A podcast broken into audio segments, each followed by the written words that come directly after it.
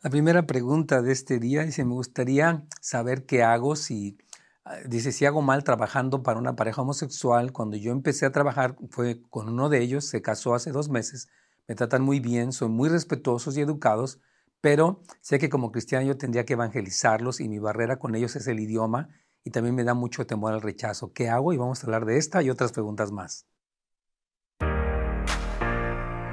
Bienvenidos a un episodio más de Consejos para Familias. Sabemos que Dios en su palabra tiene los consejos adecuados para nosotros y nuestras familias.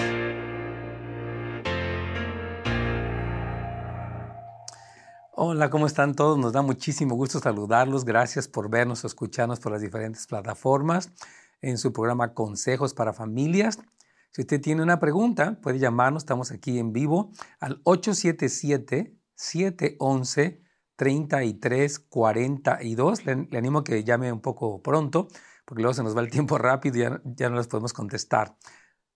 Recuerde que puede dejar su pregunta también en nuestra página de Facebook o YouTube de Pastor Nets Gómez. Tenemos estas dos páginas donde usted en el feed puede dejar su pregunta y aquí estaremos listos para contestarla. Si no hoy, porque entran muchas preguntas la próxima semana, pero tratamos de responder todas sus preguntas con la palabra del Señor. Y la pregunta que tenemos el día de hoy es, es una pregunta muy interesante. Esta hermana trabaja para una pareja homosexual. Dice que cuando ella empezó a trabajar para uno de ellos, él estaba soltero, después se casó con otro hombre. Dice que la tratan muy bien, son muy respetuosos y educados. Entonces, uh, cuando ella dice que yo como cristiana tendría que evangelizarlos, sí, pero creo que la, uh, ella menciona la barrera del lenguaje y el temor al rechazo. Fíjese bien, ella es cristiana, eh, dice no sé hablar bien inglés, obviamente parece que estas dos personas hablan inglés, y, uh, y también como que dice, si yo les comparto, me rechazan, pero yo creo que ella debe demostrarles el amor de Cristo, en el sentido de decir, miren, uh, yo trabajo para ustedes y voy a hacer un excelente trabajo, ¿verdad? Si ella hace la limpieza y eso, que sea una excelente trabajadora. Y que les muestre el amor de Jesús. Obviamente, lo decíamos ayer en nuestro programa, que una cosa es amar a alguien y otra cosa es aprobar su conducta. Nosotros podemos amar a alguien como el Señor ama al mundo entero. Si de tal manera amó Dios al mundo, dice Juan 3:16, que Dios su Hijo, pero Dios no aprueba todo lo que hacemos. Entonces, ella debe demostrarles el amor de Cristo y, yo creo que esa actitud de uh, ser una excelente trabajadora y amarlos bíblicamente, genuinamente, es importante, aunque no se entienda.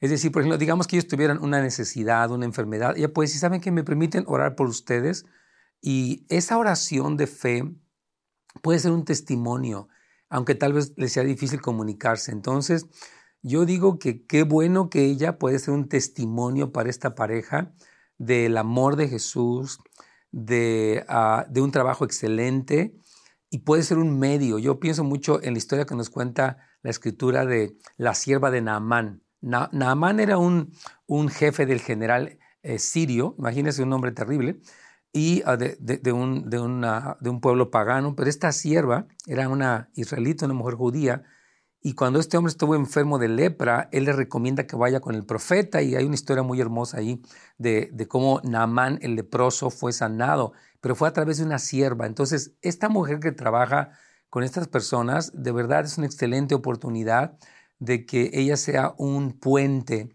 para que ellos conozcan eh, el amor, la verdad, el poder de Dios. Entonces, mi meta es que los ame, ore por ellos, sea excelente en su trabajo, siempre obviamente conservando sus valores, sus principios, para que ella sea un testimonio. Hermanos, Cristo nos dijo que estamos en el mundo, pero que no somos del mundo y que somos la sal de la tierra. Mire, la sal para salar tiene que estar en el bistec. Entonces el cristiano para ser la sal del mundo tiene que estar ahí. No podemos aislarnos en burbujas.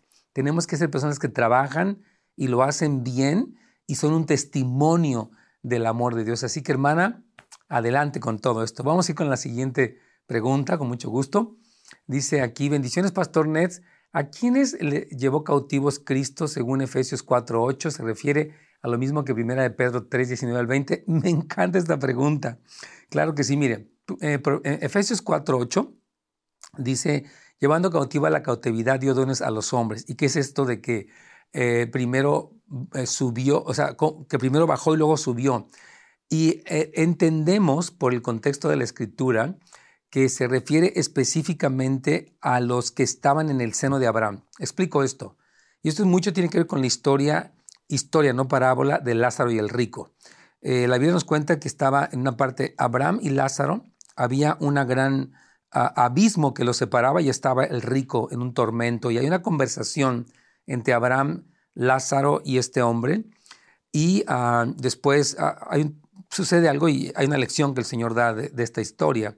Pero mi punto es aquí que hubo gente antes de la resurrección de Cristo que estaban esperando en la fe de Abraham la salvación. Cristo fue es el primogénito entre los muertos. Entonces Cristo muere, baja a las partes bajas de la tierra, no bajó al infierno. Yo creo, mi convicción es que Cristo terminó el padecimiento en la cruz. Hay personas que dicen, cosa que no estoy de acuerdo, que Cristo estuvo padeciendo en el infierno. No creo. Cristo pagó eh, como dice Isaías 53, nuestros pecados en la cruz del Calvario. Y allí Él llevó nuestras enfermedades, sufrió nuestras dolencias, el castigo de nuestra paz fue sobre Él y por su llaga hemos sido curados. Isaías 53. Entonces Cristo en la cruz padece, dice, consumado es, aquí terminó el sacrificio, muere, desciende a las partes bajas de la tierra, como lo dice Efesios 4.8, y luego asciende. Y la Biblia nos cuenta que cuando fue la resurrección de Cristo, muchos eh, cuerpos o espíritus de santos aparecieron. O sea que hubo una transferencia del seno de Abraham a la presencia de Dios, siendo Cristo el primogénito de los muertos. Entonces, creemos que, el, entendemos que, que, el pasaje de Efesios se refiere específicamente a este hecho, cómo Cristo llevó cautivos a los cautivos que estaban en el seno de Abraham y los llevó a la presencia del Padre. Ahora, ella me está haciendo la pregunta acerca de eh, Primera de Pedro capítulo 3, si es que se refiere a los mismos, y dice en el versículo 19 ah, y 20, dice, ah, en el cual también fue predicado a los espíritus encarcelados, efectivamente. Está diciendo aquí, fíjese bien, eh, 1 Pedro 3, 18 dice, porque también Cristo padeció una sola vez por los pecados, el justo por los injustos, para llevarnos a Dios, siendo la verdad muerto en la carne, pero vivificado en el espíritu. Exactamente.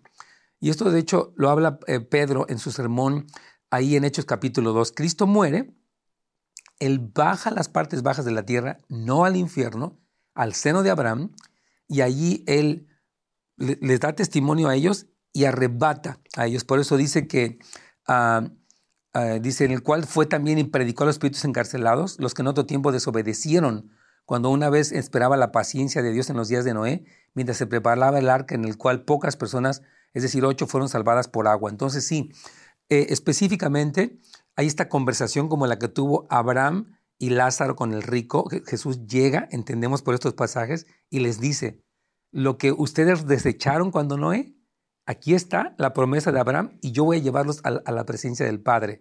Entonces sí, específicamente, hermana querida, se refiere a el mismo evento que ocurrió cuando Jesús, estos tres días que Jesús pasa en la tumba, o sea, lo que es el viernes de crucifixión, el sábado de gloria, el domingo de resurrección, estos, esta temporada Jesús está en espíritu, como lo dice primera de Pedro, en ese lugar.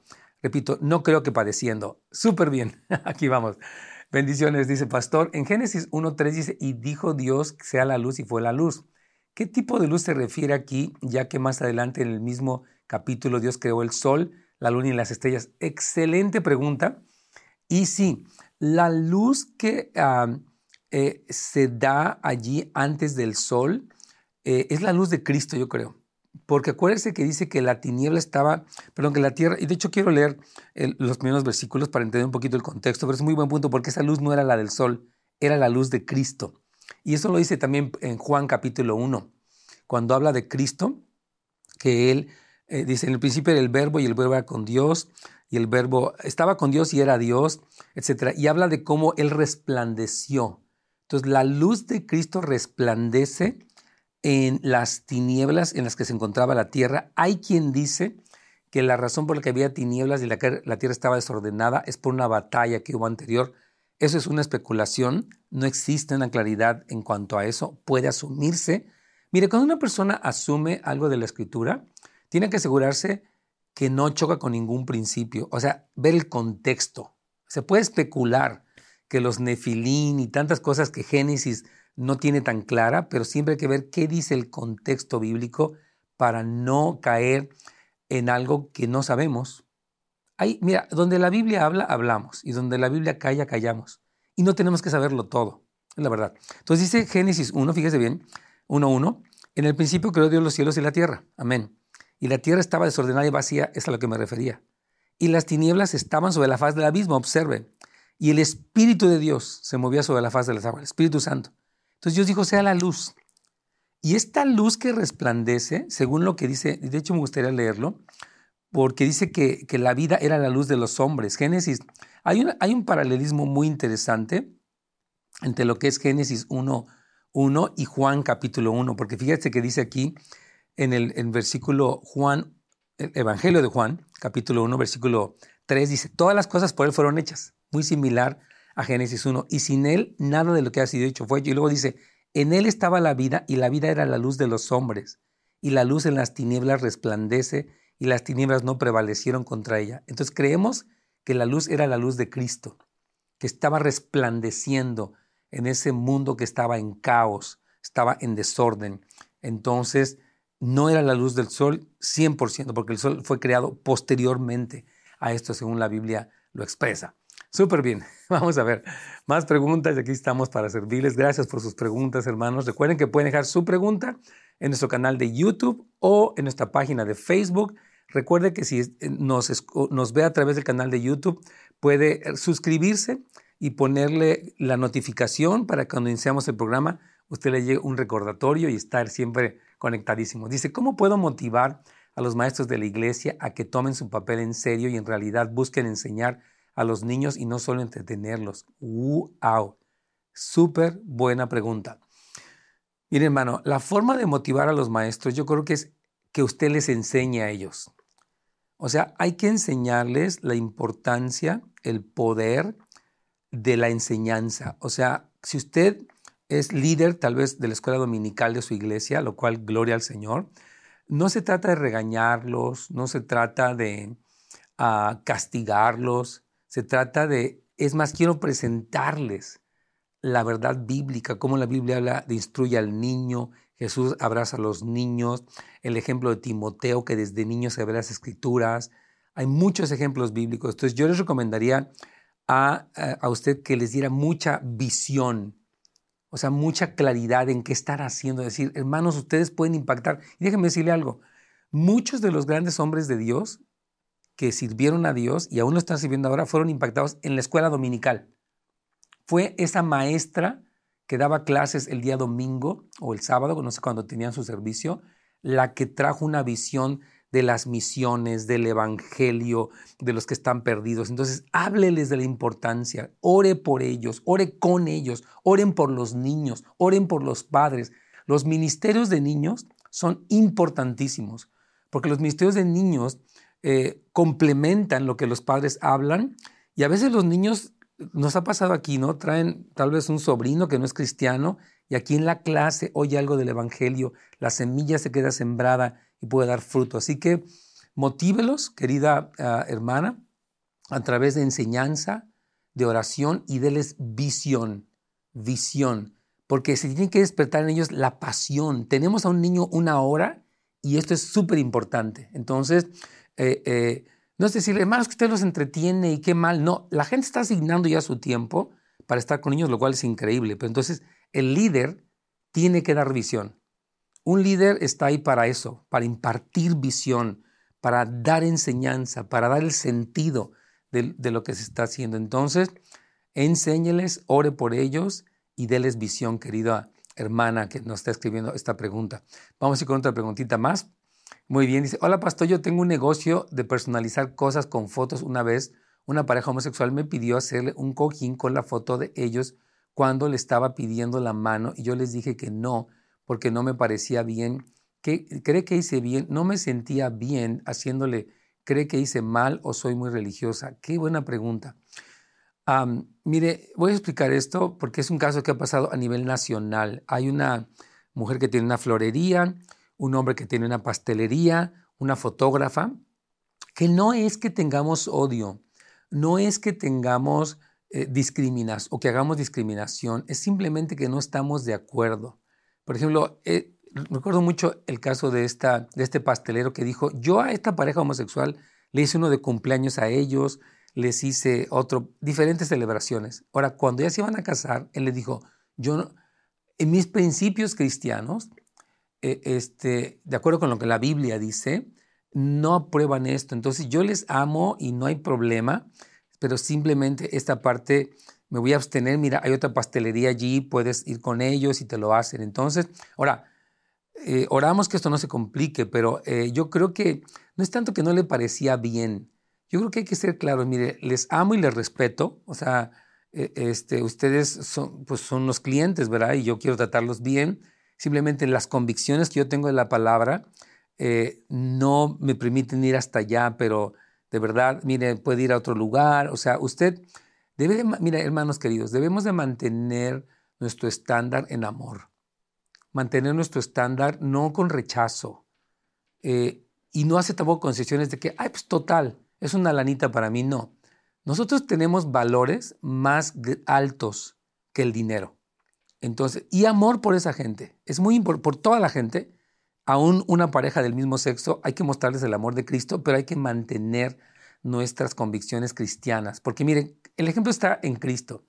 Cristo vivió en un mundo pecador, había prostitutas, había e, este, mujeres endemoniadas, había adúlteras, había de todo. Pero Cristo le dijo, bueno, yo no te condeno, pero no peques más. Cristo habló con, con Nicodemo, habló con la mujer que, había estado endemoniada. O sea, nunca sacrificó sus valores para que no se enojaran con él, ni nunca hizo concesiones para no verse mal. Jesús no estaba movido por el temor al hombre. Entonces, mucho amor hacia esta pareja, pero mucha firmeza en sus convicciones y mucha sabiduría, por favor, mucha sabiduría. Cuando usted dice, no puedo hacer esto, pero con mucho gusto, otro tipo de cosas, estoy para servirles. Muy bien, aquí dice otra pregunta más, pastor. Jesucristo murió para limpiarnos de nuestros pecados. Ahora tenemos acceso a la vida eterna. ¿Qué de los que existieron antes de su sacrificio del Antiguo Testamento, etcétera? ¿Cómo serán juzgados? ¿Hay texto bíblico para apoyar esta duda mía?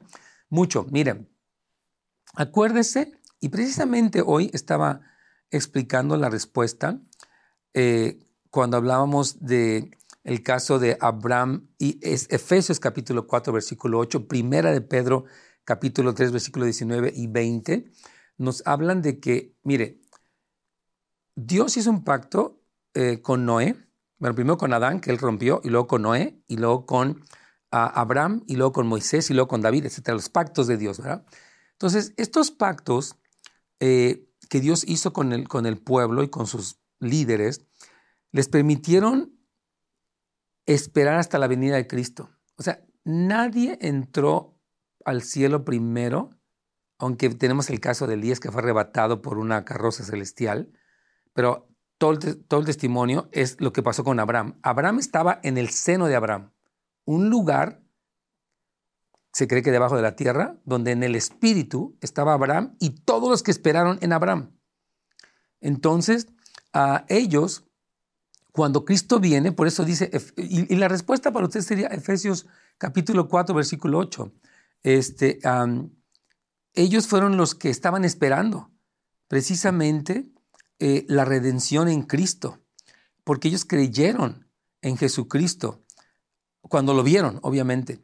Entonces, este, fíjese, Jesús dijo, antes que Abraham fuese, yo soy. O sea, antes del sacrificio de Cristo, las gentes fueron preservadas en este lugar, no es el purgatorio ni mucho menos, esperando a que Cristo ofreciera el sacrificio perfecto, abriera el camino al lugar santísimo, nos presentara delante del Padre. Es más, eh, en, Romanos capítulo 2, es otro texto bíblico que le recomiendo que lo lea, él habla de, los que bajo la ley pecaron y los que sin ley pecaron. Muy interesante. Y, y habla que son, vamos a leer, es que hay mucho que hablar, pero quiero leer yo creo que Romanos 2 también para tratar de darle un poco una respuesta breve a una pregunta tan amplia. Fíjese, dice aquí acerca de los que, está hablando de los que antes de Cristo lo conocieron, ¿verdad? Dice aquí lo siguiente, aquí Romanos 2.12, porque todos los que sin ley han pecado, sin ley también perecerán. Y todos los que bajo la ley han pecado, por la ley serán juzgados, porque no son los oidores de la ley los justos ante Dios, sino los hacedores de la ley serán justificados. O sea, antes de Cristo estaba la ley. ¿Ok? Ningún hombre es salvo por la ley, pero el haberla guardado era un testimonio de su fe y fueron preservados. Cuando Cristo viene, Efesios 4:8, arrebata la cautividad y los lleva a la presencia de Dios, siendo otra vez Apocalipsis 1:5 el primogénito entre los muertos. Entonces, claro, esa gente estaba esperando en Cristo hasta que Cristo viene y los saca de ese lugar y los lleva a la presencia del Señor. Ahí está. Muy bien, vamos a otra pregunta más para poder contestarle. Gracias por bombardearnos de preguntas. Dice, Pastor, ¿qué opina? Hay un muchacho que cayó en las drogas y perdió la memoria, ¿ok? Se había juntado con una mujer con tres hijos y juntos tuvieron más hijos, ¿ok? Ella tenía tres. Lo metieron a la cárcel y salió y su mamá de él lo recibió de regreso en su casa. ¿Qué es lo correcto hacer ya que él perdió la memoria? Siento que su mamá lo cubre mucho. Bueno, si perdió la memoria hay que recordarle. Claro que sí. O sea, y sí creo que la mamá lo cubre mucho. O sea, ay, pobrecito, es que ya no se acuerda. Sí, pero tiene una, una esposa. Bueno, es que se juntó, pero por menos tiene hijos. Bueno, decirle, se te olvidó, pero aquí están tres que tienen tu cara. Entonces yo creo que hay que decirle, hablar, no sé qué posición tenga usted en el sentido de qué tipo de influencia. Si usted es, por ejemplo, amiga de la mamá o familiar de ella, Decirle, mira, yo sé que tú amas a tu hijo y te puede que estuvo en la cárcel, pero mientras tú lo solapes, lo estás haciendo débil e irresponsable. Esta mamá que dice, ay, ella salió de la cárcel ah, y se le olvidó todo, ahora vamos a tenerlo aquí, pobrecito. No, él tiene que hacerse responsable y, repito, si no se acuerda hay que recordarle. Entonces, eh, yo creo que lo correcto de hacer, si usted tiene un lugar de influencia, si usted no tiene nada que ver, no la van a recibir. Yo no puedo tener complejo de suegra, ¿verdad? Ir, ir a arreglarlo donde no me llaman. Pero si me preguntan y puedo dar un consejo, lo voy a hacer, que es decir, este hombre que tiene hijos con esta mujer que ya tenía hijos, necesita hacerse responsable. Y sí es verdad que muchos padres solapamos la irresponsabilidad. Ay, pobrecito, ay, es que se siente mal, es que le fue muy duro en la cárcel, es que ya se le olvidó todo, aquí lo voy a cuidar. Eso se llama codependencia y es muy malo. Así que lo correcto es hacerlo responsable y recordarle lo que se le olvidó. Así es. Pastor, ¿qué piensas sobre lo que sigue pasando en la Universidad de Asbury? bueno, hermanos queridos, no he visto las últimas, he visto algunas cosas, ayer y antier vi brevemente, y yo creo esto. Eh, Asbury tuvo tres derramamientos del Espíritu Santo, me parece que en 1800, en 1970 y este es el tercer derramamiento del Espíritu Santo. Se me hace impresionante. He tenido amigos, eh, eh, Alan Giglio, uno de mis hijos espirituales, y otros cercanos quienes han estado eh, de cerca y ahí físicamente y han dicho que es una cosa hermosa. Han visto jóvenes arrepentirse, una muchacha que era bruja y lesbiana, así lo, lo puso ella, se arrepintió y se entregó a Jesucristo, comenzó sus pecados. Entonces, yo creo que es, es una chispa de avivamiento. Ya tiene muchos días, ya va a ser, el miércoles se cumple tres semanas de esto. Es una reunión ininterrumpida de oración y adoración que yo creo que es algo hermoso, hermano querido. Que pienso que amén, que en toda la tierra y en todas las universidades ocurran derramamientos del Espíritu Santo donde se adora al Señor y según he escuchado están predicando tres mensajes, arrepentimiento, a humildad y Jesús, lo cual, amén, es, es perfecto. He escuchado personas criticando esto, pero en realidad los que han estado presencialmente ahí y han escuchado tanto las prédicas como los testimonios, testifican, esto es de Dios. Entonces, no he estado personalmente, pero personas de confianza han estado y ah, me encanta lo que está pasando ahí. Y de veras oramos que la tierra se llena del conocimiento de Jesús como las aguas cubren la mar y y, que sigan ahí. Vamos con la última pregunta. Yo sé que el tiempo está volando, así que vamos con, con esa pregunta. Claro que sí. Ok, vamos a, vamos a verla aquí rápidamente. La tengo uh, de aquí, de la iPad, rápidamente. Uh, bueno, dice, aquí hay, aquí hay una pregunta donde me visitan misioneros de la iglesia mormona. ¿Qué piensa? Mire, yo voy a decirle algo. Um, las personas que son de una secta como los testigos de Jehová, los mormones y demás, usted puede amarlos y orar por ellos, pero el recibirlos, si usted no tiene un fundamento bíblico claro, lo pueden confundir. Le van a traer muchos textos, muchas ideas y le pueden mover el tapete. Yo de joven traté de hacer esto una vez, meterme con unos testigos de Jehová y tratar de convencerlos y realmente no llegamos a nada, a pesar de que estudiamos bastante, hablamos con ellos y sus líderes, porque hay gente que ya decidió que no quiere del Señor y está convencido de que su secta es la verdad. Entonces yo oraría, pero no lo recibiría, en el sentido de que les daría testimonio de Jesús y uh, pero les dirá, ¿saben qué? Respeto sus convicciones, les pido que respeten las mías. Si quieren que ore por ustedes, con mucho gusto. Si quieren que les cueste un testimonio, estoy para servirles. Pero si quieren convencerme de, de sus creencias, no lo voy a aceptar. Así que les amo y les bendigo. Con mucha cortesía, hermanos. Nunca queremos ser groseros, ni mucho menos. Bueno, hermanos, yo creo que uh, el, el consejo para el día de hoy es que ustedes que están trabajando con personas que tienen un estilo de vida que el Señor no aprueba, lo, amen a estas personas, les den testimonio, hagan un buen trabajo, oren por ellos, porque Jesús dijo, estamos en el mundo, pero no somos del mundo.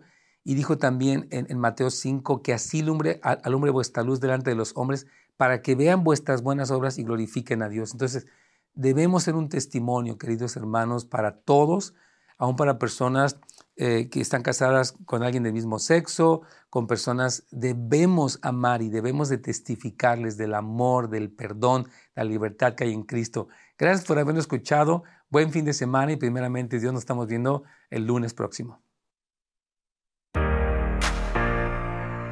Gracias por habernos acompañado el día de hoy en un episodio más de Consejos para Familias. Nos vemos la siguiente vez.